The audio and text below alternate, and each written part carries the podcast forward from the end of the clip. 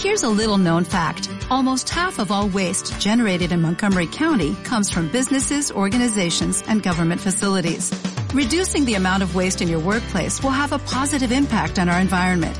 It can also save you money on your disposal costs. Reducing waste and recycling at your business is easy to do and is the law in Montgomery County. Make it your business to recycle right. Learn more at montgomerycountymd.gov slash recycle right or call 311. Nosotros en España y tal vez en Europa, y no lo sé si en el mundo, representamos la moralidad pública.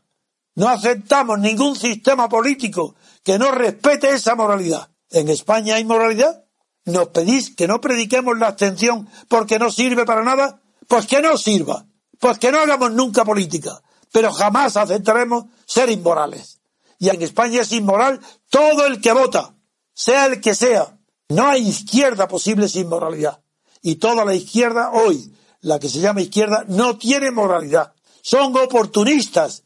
Se llaman de izquierda ¿por qué? Porque no saben cómo destacarse de los demás y llamar la atención.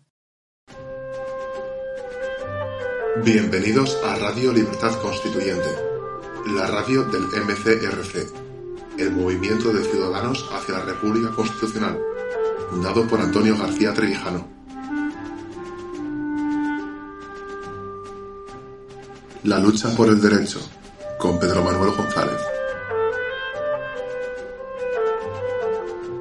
La propuesta de Podemos de introducir en el Código Penal un nuevo delito para que bancos y empresas de las que se denominan estratégicas no puedan repercutir en, sus clientes, en los consumidores, los impuestos especiales que, graban su negocio, es una muestra más de, hipocresía de la clase política de la partidocracia.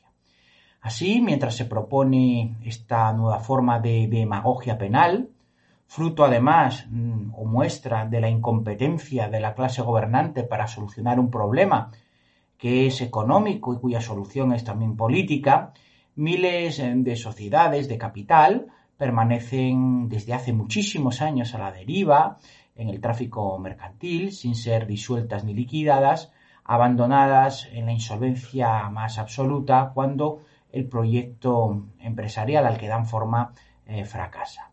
Ello crea una cadena de impagos a acreedores y empleados que se extiende en el sistema económico eh, de una manera um, absolutamente rápida y como la pólvora, imposibilitando a la vez que todos los sucesivos operadores económicos eh, puedan satisfacer sus créditos. Eso, que es una situación que permanece desde hace lustros, o decenios, o muchísimo más tiempo, incluso parece que no ha merecido la atención penológica de nuestros amados líderes, de nuestros políticos. Tampoco la práctica procesal diaria eh, que nos muestra con la ingente producción judicial de sentencias estimatorias de demandas de carácter dinerario cuya ejecución luego resulta imposible eh, por el mismo motivo, porque se tratan de sociedades mercantiles vacías de contenido material, meros escudos de la responsabilidad personal de quienes eh, llevan esos negocios. Este hecho resulta especialmente grave además en los juzgados de lo social, donde esas prácticas lo que hacen es que mm, la, sociedad eh, absorba esa situación a través del fondo de garantía salarial, incluso los propios trabajadores que contribuyen al mismo por las cotizaciones sociales. Si esto es así en el nivel más básico de la economía, pues el premio jurídico a la irresponsabilidad se viene a multiplicar exponencialmente en las altas finanzas, donde la confusión entre lo público y lo privado es lo normal y añade además un nuevo ingrediente al guiso, llegándose incluso a premiar la irresponsable actuación de banqueros con ingentes cantidades de dinero público.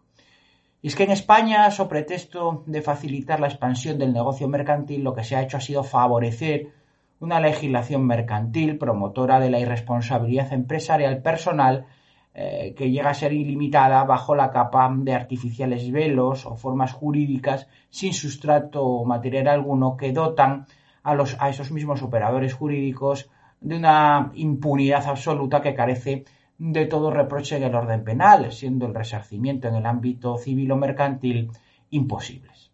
Actualmente, la regulación penal el delito económico es testimonial y se limita a describir conductas penales derivadas de la actuación desleal del administrador frente a los socios, pero no castiga su actuación irresponsable en el tráfico económico que queda eh, siempre impune. Más al contrario, la tendencia de nuestros legisladores históricamente ha sido la contraria, a civilizar los asuntos penales, despenalizando ilícitos como la emisión del cheque o medio de pago como los pagarés sin fondos, ubicándolos solo en el ámbito meramente civil y desproveyéndolos de cualquier reproche penal. Que así las cosas ahora nos vengan a vender las bondades de la penalización de la repercusión de costes tributarios, entiendo que es una broma auténticamente de mal gusto.